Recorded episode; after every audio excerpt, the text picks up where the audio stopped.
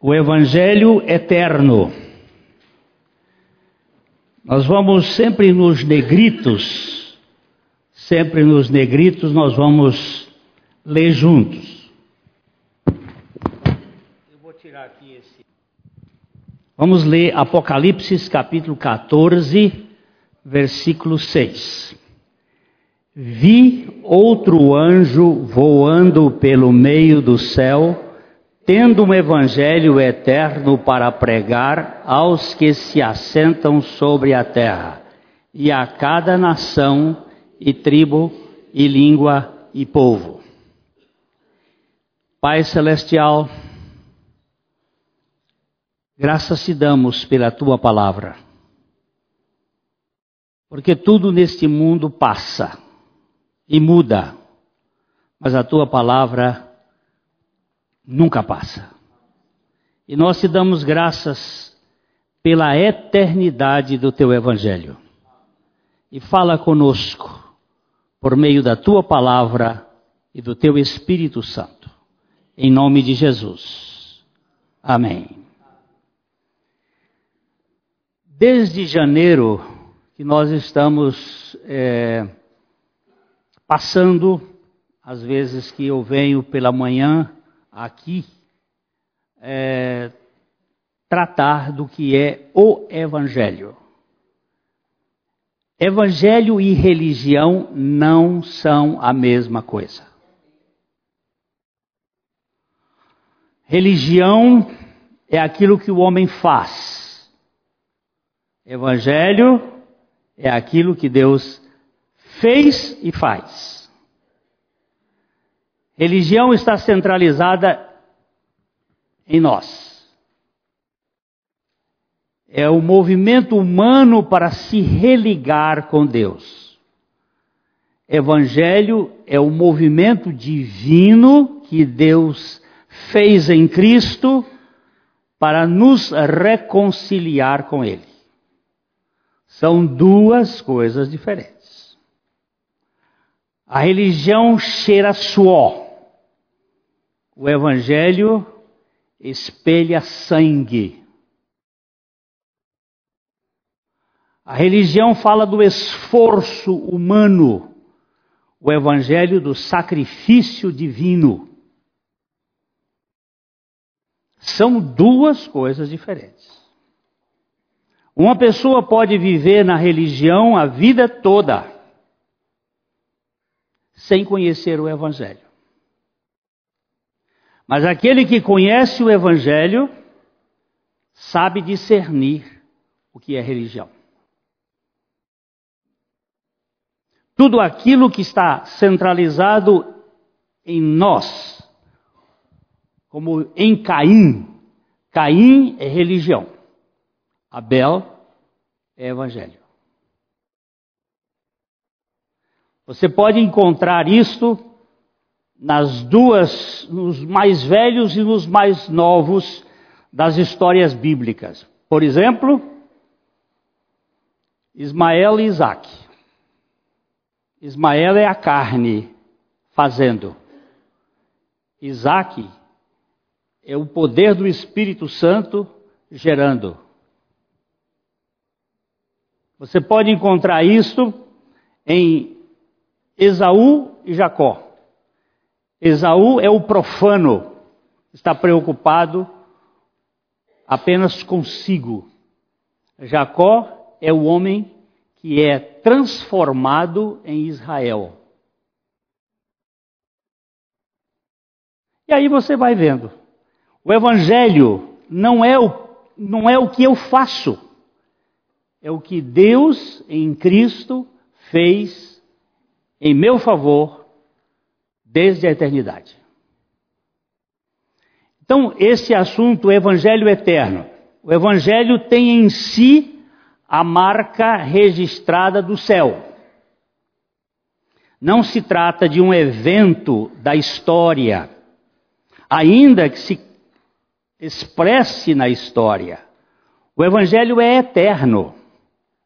O pecado aparece no tempo, depois da criação.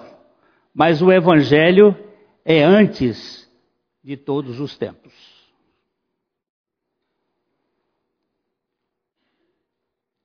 Não há um evangelho que tenha surgido. Há um evangelho que está relacionado com o próprio caráter de Deus. A queda aconteceu na história do ser humano, mas o Evangelho, na sua pré-história, nos tempos eternos, e se estende por toda a eternidade sem prazo de validade. O Evangelho é atemporal, pois vai da eternidade passada, antes do princípio do tempo, até a eternidade futura, depois do seu fim. O Evangelho está centrado totalmente em Cristo. Existe um livro escrito por um irmão alemão, Eric Sauer, chamado de Eternidade à Eternidade. É desses livros antigos como esse que a gente se referiu aqui agora. Ele não tem em português. E a edição em espanhol. Obrigado, Tago. A edição em espanhol está esgotada. E não há jeito da gente publicar. É interessante. Tem um casalzinho que nós fomos o casamento deles a semana passada lá em Paraguai. O Alex, ele é alemão. E quando nós estávamos é, falando com ele e a esposa, a Marcela, que é filha do Ulisses Teixeira, para acompanhar algum material em alemão pudesse dar suporte sobre o Evangelho, eu indiquei o livro do Sauer para eles. Ela fez uma vasculha na Alemanha, nas bibliotecas. Não acha. Não acha. Porque o Deus desse século, ele tem uma preferência de ocultar a luz do evangelho da face de Cristo. É um livro extraordinário, de eternidade a eternidade. Mas você for procurá-lo agora, você não vai encontrar. O meu é uma cópia xerocopiada que o Dodô fez para mim em espanhol. Existe uma uma preferência do inimigo para que aquilo que é bom é, seja apagado. Ninguém tem acesso. É por isso que a gente está tentando pegar livros como este e reeditá-lo. Esse aqui já está em domínio público. Porque ele está em domínio público, nós podemos é, fazer a tradução. Já passou mais de 70 anos da sua publicação, aí ele cai no domínio público e você pode. A gente está procurando encontrar algumas dessas pepitas de ouro do século XVIII, século XIX, que são livros que realmente falam do Evangelho. E, e, e trazer isto para o maior número possível de pessoas. Eu gosto da ideia de que antes de Deus dizer haja luz, ele disse haja cruz. Sim, a redenção antecede a depravação. O Evangelho não é um remendo para consertar um imprevisto, mas a solução eterna de um problema histórico. A Trindade sabia da queda e providenciou no trono eterno a saída da crise na existência de sua família divina. Não foi alguma coisa que pegou Deus de surpresa, porque Deus, ele é onisciente. Ele sabe todas as coisas. E ele não foi surpreendido com a queda. E ele providenciou a redenção antes da queda. Não que Deus tenha criado o homem para cair, mas quando ele criou, e a gente vai falar um pouquinho mais para frente, o homem com uma vontade, esse homem está sujeito à queda. É, então, a, a, a redenção, ela antecede a depravação. Na frente do boletim, aqui na, na nesse, dessas migalhas que a gente escreve aqui na frente, tem alguma coisa sobre o espírito da cruz e falando também nesse sentido da queda e, e da obra de Deus em favor daqueles a quem, por sua graça, o Evangelho chega ao coração deles. É, o projeto de Deus é ter uma família. Vamos ler Hebreus capítulo 2, versículo 10. Porque convinha que aquele por cuja causa e por quem todas as coisas existem, conduzindo muitos filhos à glória, aperfeiçoasse por meio dos sofrimentos o autor da salvação deles. Convinha que aquele, aquele, por cuja causa e por quem todas as coisas existem, quem é aquele? Não, não, não, não. É o Pai. É o Pai. Conduzindo muitos filhos à glória. Aperfeiçoasse por meio dos sofrimentos o autor da salvação deles. O autor da salvação deles é Jesus. Mas o Pai quer uma família.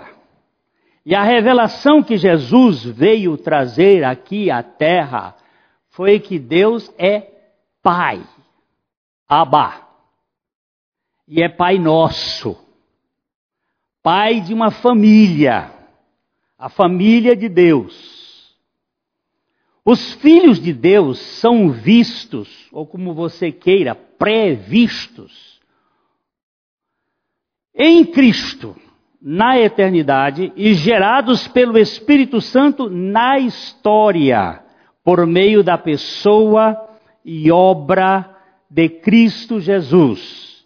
Nós lemos em Efésios 1, 4, assim como nos escolheu nele antes da fundação do mundo, para sermos santos e irrepreensíveis perante Ele. O Evangelho é tudo o que Abba, o Pai, fez e faz em favor dos seus filhos em Cristo e através de Cristo, desde a eternidade pretérita, mas que se concretiza na história. Essa palavra eternidade pretérita ou eternidade passada é por causa do tempo, porque o tempo é um hiato no meio da eternidade. O tempo é uma gravidez no corpo da eternidade. Ele está introduzido. O tempo tem começo e tem fim. A eternidade não. Eu, eu vou pedir, uh, Lucas, é você quem pode colocar o texto, o texto de Efésios 1, 3. Eu só citei o 4 aqui, eu quero que os irmãos vejam o 3, Efésios 1, 3 e 4 que é um momento de adoração do apóstolo São Paulo, escrevendo a carta aos Efésios. É uma carta absolutamente positiva, em que Paulo vai dizendo: Bendito o quê? O Deus e Pai de nosso Senhor Jesus Cristo, que nos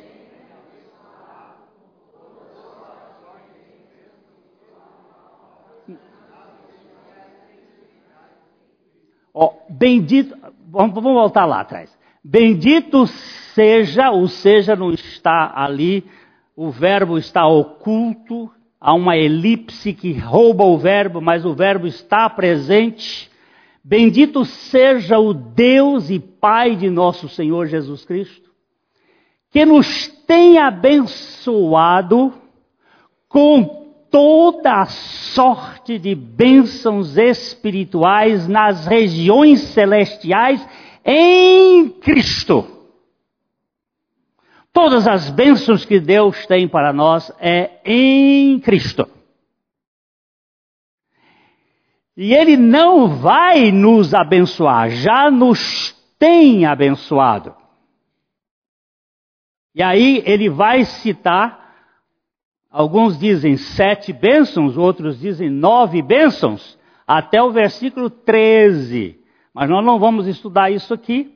Mas a primeira bênção é o verso 4. Ele diz: E assim como nos escolheu, nos elegeu nele, antes da fundação do mundo, para sermos santos e irrepreensíveis perante Ele. E em amor, aí o verso 5 diz: nos predestinou para sermos aí, uh, e nos predestinou para Ele, para a adoção de filhos, por meio de Jesus Cristo, segundo o beneplácito da Sua vontade. Isso é, é um fôlego só, é uma é uma respiração só até o versículo 13, não existe no original nem ponto nem vírgula. É uma cantiga de grilo. Começa e vai acabar no versículo 13, dando toda a extensão da obra graciosa de Deus nosso Pai. Uh, o Evangelho é eterno totalmente gracioso. A graça é vista como um atributo eterno da Trindade. Dizemos também que a graça é favor de Deus. Favor e merecido de Deus para conosco.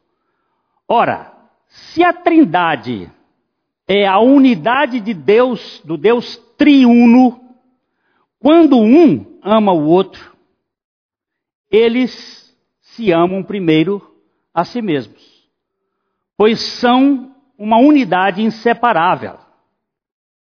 E ainda quando dizemos que a graça é um atributo de Deus, queremos dizer que Deus é favorável para consigo mesmo. Isso aqui é uma das coisas lindas da gente entender. Entender nada, que a gente não entende. O pai e o filho são um. A gente vê isso Jesus dizendo: Eu e o pai somos um. O pai e o filho são um. Aqui eu vou dizer que eu sou o pai e o Dagô pode ser filho. Quando eu amo Dagô, se nós, se eu sou um com ele, quando eu amo Dagô, eu estou amando a mim.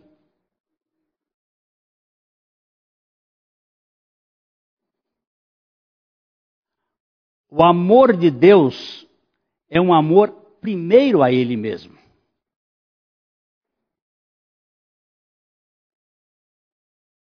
Porque quem não se ama, não tem condições de amar.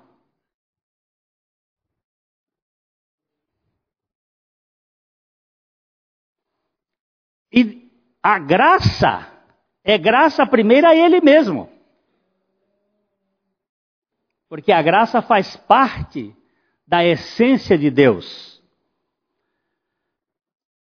Uh, a graça também consiste da operação divina e merecida em favor do pecador indigno. É uma ação soberana na história da raça caída, em que Deus dá e faz tudo em benefício do mais vil pecador, incrédulo e incapaz de buscá-lo, uma vez que o pecador encontra-se morto espiritualmente em delitos e pecados. Tudo parte de Deus, vem por Deus e vai para Deus. É dele, por meio dele e para ele que são todas as coisas. Portanto, toda a glória pertence a ele. Nos artigos de fé adotados por nossa igreja, nós lemos o seguinte: cremos que a eleição é o propósito eterno de Deus. É o propósito eterno de Deus, segundo o qual Ele misericordiosamente regenera, santifica e salva pecadores. É Deus quem regenera, santifica e salva pecadores. Que ela, sendo perfeitamente coerente com a livre decisão do homem, inclui os meios de que Deus se serve para levá-la a efeito, que é uma manifestação que por excelência gloriosa da soberana bondade de Deus, segundo sendo infinitamente livre, sábia, santa e imutável. E ela exclui totalmente a jactância. Sabe o que é jactância? Hã? soberba, presunção, arrogância, esse, essa coisa que o homem acha que exerce alguma coisa é, e promove humildade, amor, oração, louvor, confiança em Deus e uma imitação ativa de Sua misericórdia que ela nos estimula a empregar todos os meios ao alcance, ao nosso alcance, para realizar os nossos propósitos, porque ela pode ser conhecida pelos seus efeitos naqueles que verdadeiramente creem no Evangelho, que é a base, o Evangelho é a base da confiança e que em relação a nós mesmos devemos procurar, com diligência, fazer cada vez mais firme a nossa vocação e eleição. Isso é artigo de fé da nossa comunidade. A eleição é eterna e Deus eternamente está operando a sua obra na vida daqueles que creem. O Evangelho da Graça é eterno e eternamente eficaz para todos os crentes em Cristo em todas as épocas. Ele é suficiente para todos, todas as famílias, todas as tribos, povos e nações mas só é eficiente para todos os que creem. Deixa eu, deixa eu repetir isso aqui. O Evangelho é suficiente para todos, mas só é eficiente para os que creem. Quem não crê, não tem nenhum aproveitamento do Evangelho. E dizendo aqui a boca que usa, A fé é um mistério. Ninguém explica a fé. Um dos, dos nove ou doze, depende de, de, de como a gente for analisar, mistérios apresentados na Bíblia, a fé é um deles. Ninguém sabe como uma pessoa crê. Você só sabe que crê quando crê. A fé vem pelo ouvir da palavra, a fé vem pelo convencimento do Espírito Santo, a fé é um dom de Deus. Eu não sei explicar como é que isso surge. Eu só sei que eu era cego e agora vejo. Eu só sei que um dia eu não cria e aí Deus me deu fé para crer. Quando eu criei, eu já era pastor. Porque o fato de estar na igreja não significa que você creia. Você pode estar aí como um religioso. Mas no dia que eu criei, foi um mistério. Deus operou isto. Eu não sei explicar o que aconteceu naquele dia lá na igreja missionária do aeroporto. Quando o pastor Abuchaim pregava a palavra de Deus. Mas naquele dia, uma suficiência tomou conta do meu coração. Eu não sei explicar. E não sei como, se alguém consegue explicar. A fé é um mistério e é um dom da graça de Deus. O Evangelho da graça é eterno e eternamente eficaz para todos os crentes em Cristo em todas as épocas. Ele é suficiente para todos, todas as famílias, tribos, povos e nações, mas só é eficiente para todos os que creem. Por isso a ordem de Jesus foi muito clara. Vamos ler aqui essa versão. Vá por toda, todo mundo e pregue o evangelho a toda criatura.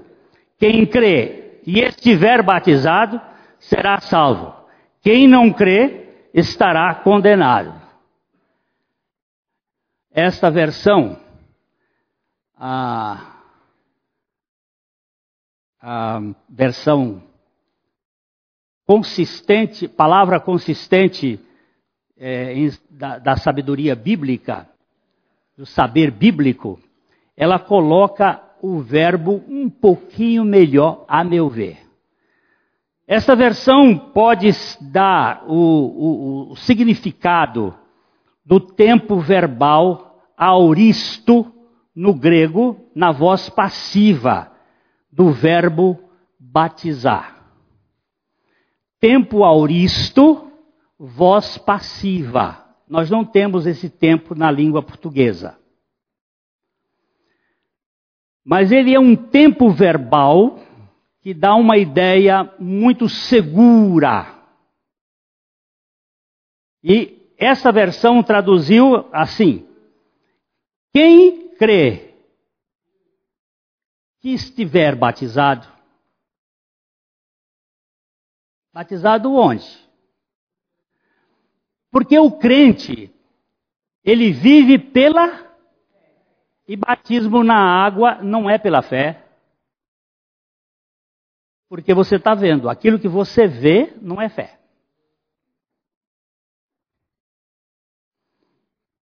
Você testemunha do seu batismo em Cristo pela fé no batismo das águas. Há um livrinho que está aí, que também é, é bom, é desses livros bons, chama-se O Resto do Evangelho. Ele trabalha com a linha de cima e a linha de baixo. A linha de cima é a linha do eterno, a linha de baixo é a linha do temporal. E o apóstolo Paulo diz assim: não atentando nós nas coisas que se veem, Porque as coisas que se veem são temporais, mas nas que se não veem, porque estas são eternas. Acima da minha cabeça existem coisas eternas que eu preciso atentar, ter os meus olhos fixos. Vou me sentar nesta cadeira aqui, agora.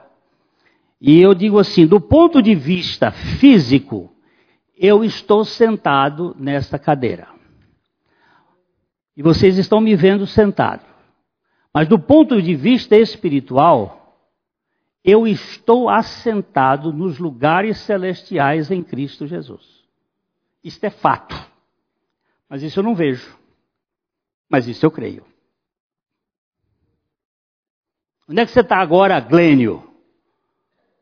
na terra, em Londrina, mal sentado num banquinho, só com uma perna, mas nos, na eternidade, na realidade espiritual, eu estou assentado nos lugares celestiais em Cristo Jesus. Dá para compreender ou não? Ok. Nesta versão, pode dar o significado do tempo verbal auristo na voz passiva do verbo batizar. Parece que aqui, eu estou dizendo parece, que aqui não se trata tanto de quem for batizado, mas de quem já foi batizado. Não me parece que seja o batismo nas águas, mas o batismo na morte com Cristo. Pois o ladrão na cruz foi salvo sem que tenha sido batizado nas águas, enquanto Simão, o mágico, fora batizado em águas, mas não mostrava os sinais da vida de Cristo. Eu estou citando dois casos aqui, é, tipo, tipológicos assim, vão representar. Aquele ladrão que foi salvo foi batizado nas águas, então, quem crê e for batizado será salvo. Se o, o, o ladrão creu, mas não foi batizado na água, aí não foi salvo. Então, não poderia ser uh, o batismo na água, mas sim o batismo em Cristo, porque nele nós fomos batizados lá na cruz. O ladrão também foi. E o, e o, e o Simão, o mágico? Simão, o mágico, foi batizado em água, mas ele não demonstrava que era a vida de Cristo que estava nele. O batismo. O batismo é, do pecador na morte com Cristo é efeito da inclusão desse pecador em Cristo desde a eternidade. Não há nada de que Deus tenha feito na história que não tenha antes sido planejado na eternidade. Ele não é imprevisível. Não há acidentes nem improvisos no plano da redenção eterna. A Trindade não faz remendo em seus em seus planos. Tudo que Deus faz, faz plenamente ah, de acordo com a sua vontade eterna. O Evangelho não parte do homem e dele não depende, mas de Deus. Vamos ver como Paulo fala em Romanos 1:1. Paulo, servo de Jesus Cristo, chamado para ser apóstolo, separado para o evangelho de Deus. Não tem evangelho de homem, não. Evangelho é de Deus.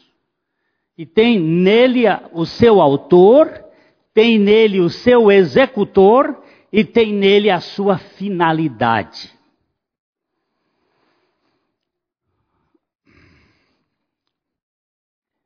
Este é um assunto divino com propósitos da glória de Deus.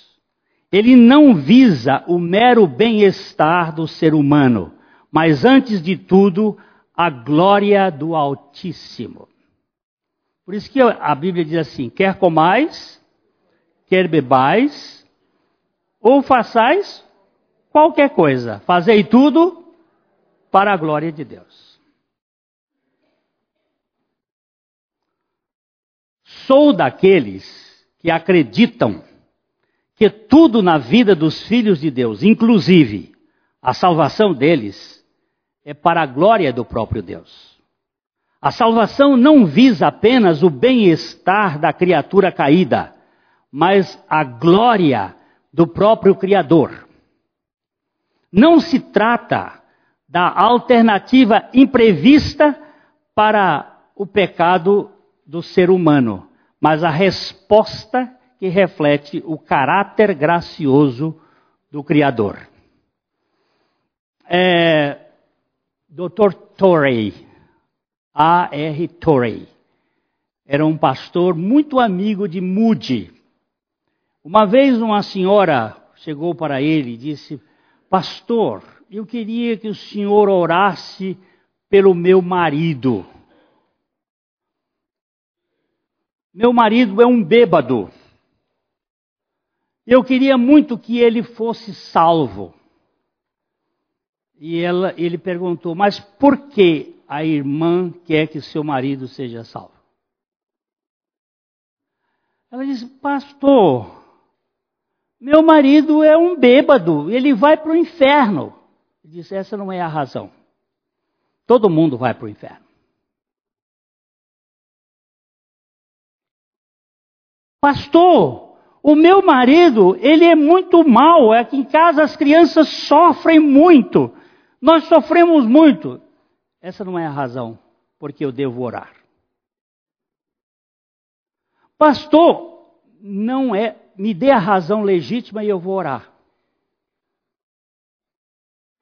E ela não tinha razão. Ele disse: Vamos então olhar o que a Bíblia diz. E ele fez um pequeno estudo com ela e ela levantou a cabeça e disse: Pastor, que ele seja salvo para que Deus seja glorificado. Opa! A salvação não visa o bem-estar de quem quer que seja, mas sim a glória daquele que é o Senhor dos senhores, o Deus dos deuses, o Rei dos reis a salvação visa a glória de Deus e não o meu bem-estar. Se Deus me mandar, se Deus pe permitir que eu vá para o inferno, presta atenção. Se Deus permitir que eu vá para o inferno por causa dos meus pecados, é perfeitamente justo. Ele está absolutamente justo. Se ele me salvar por causa da sua graça, meus irmãos, é pura graça, graça, graça, graça. A gente cantava um cântico antigamente aqui, e um dia lá, alguém vai chegar lá no céu, vai perguntar: como é que você chegou aqui? A resposta foi: graça, irmão, graça, irmão. Eu não merecia estar aqui, mas foi a graça. Se eu for para o inferno, eu vou adorar a Deus no inferno pela sua justiça. Eu vou me prostrar no chão e colocar meu rosto no chão e dizer assim: o Senhor foi justo e me trazer para cá. Absolutamente justo. Lá no inferno não se fala de graça. E lá no céu não se vai falar de justiça, porque a justiça é Cristo. E nós vamos falar da graça que nos alcançou e nos tirou, não porque merecêssemos, mas porque Deus, na sua infinita misericórdia, operou em nós, tanto o querer como o efetuar da nossa vontade. O Evangelho é o reflexo eterno do amor de Deus designado, amor de Deus na vida de sua família Paulo diz que ele fora designado ministro de Cristo aos gentios para proclamar o evangelho que os tornariam filhos de Deus. Vamos ler juntos Romanos 15, 16. Para que eu seja ministro de Cristo Jesus entre os gentios, no sagrado encargo de anunciar o evangelho de Deus, de modo que a oferta deles seja aceitável, uma vez santificada pelo Espírito Santo. Para que eu corresponda à ação do Espírito Santo, ele precisa operar em mim uma obra de santificação, ou seja, de vivificação, para que eu possa responder à obra que Deus fez em mim. O pecado é do homem e é histórico. O evangelho é de Deus e é eterno. Não há evangelho histórico para solucionar o tombo no tempo, mas o eterno evangelho de Deus. O tempo está dentro da eternidade no contexto do evangelho eterno e nunca o evangelho dentro do contexto do tempo. O evangelho é eterno, o tempo teve seu início na criação. Deus não providenciou a sal salvação porque o ser humano tivesse pecado, pois a salvação é eterna e antecede ao pecado. A salvação não é porque Adão tenha pecado no tempo, mas porque Deus na eternidade amou os seus filhos que vieram a cair. Parte tudo do coração de Deus. A tentação é contingente à criação do ser que tem uma vontade, mas é finito. A tentação provém do querer ser o que não se não se é, contudo quer ser. Só a criatura pode ser tentada a ser como o Criador. O Criador não é tentado a ser criatura e a ninguém tenta. Vamos abrir a nossa Bíblia aí, por favor, ponha lá em Tiago 1. Vamos começar com o versículo 13. Vamos ver se é o 13. Tiago 1.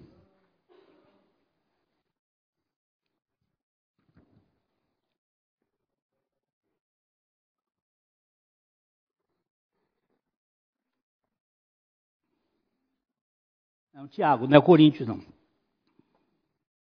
Tiago 1, 13.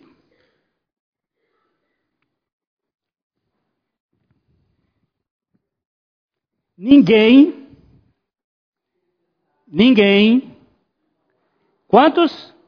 Ninguém, ao ser tentado, diga, por quê?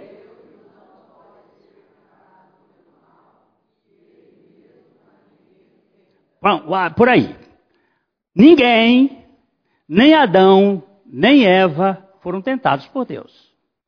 Ninguém, ao ser tentado, diga sou tentado por Deus. Deus não tenta. Verso 14. Ao contrário, cada um é tentado pela sua própria cobiça, quando esta o atrai e seduz. O que é cobiça? Desejo. O que é desejo? Vontade. Você foi criado com vontade? Foi? Então você é tentável.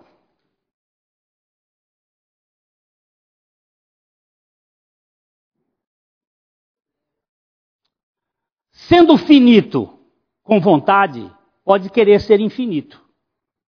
Não pode ser, mas pode querer ser. A criatura pode querer ser como o Criador. O Criador não precisa ser como criatura porque ele é Criador. Quando Jesus veio para a dimensão do homem, ele não foi tentado para ser homem, não. Ele voluntariamente se fez homem. Agora nós vivemos querendo ser Deus. E agora nem sei onde eu estou aqui. Hein? O pecado surgiu na criação. Perdão, não, mas vamos voltar lá um pouquinho. Peraí, peraí. Verso 15. Não terminei aqui. Então, a cobiça, depois de haver concebido, dá à luz o pecado. E o pecado, uma vez consumado, gera morte.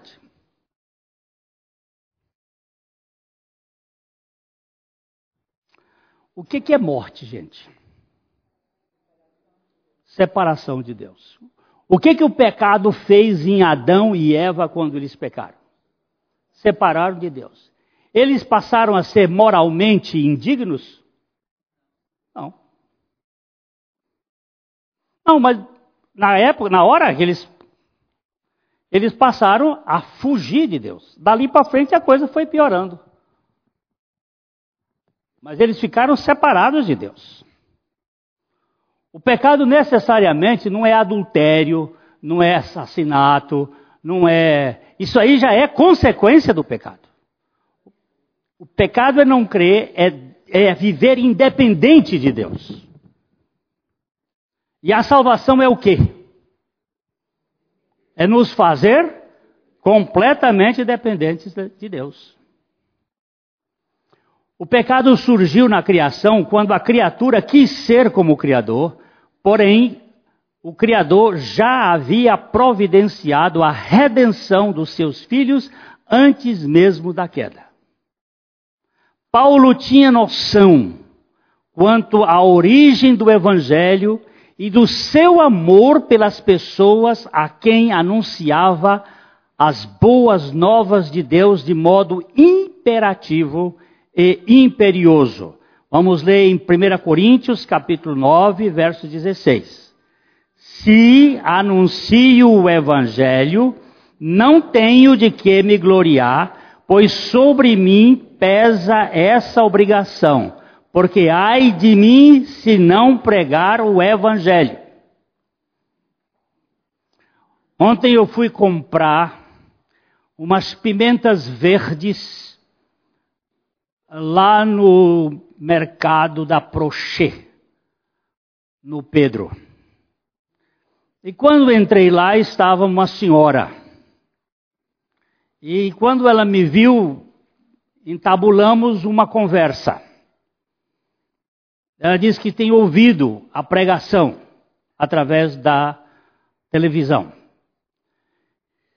E naquela pregação ela naquela conversa ela procurou mostrar que ela tem uma certa denominação e o um ponto de vista e eu disse, mas nós não temos nos preocupado tanto com esse assunto.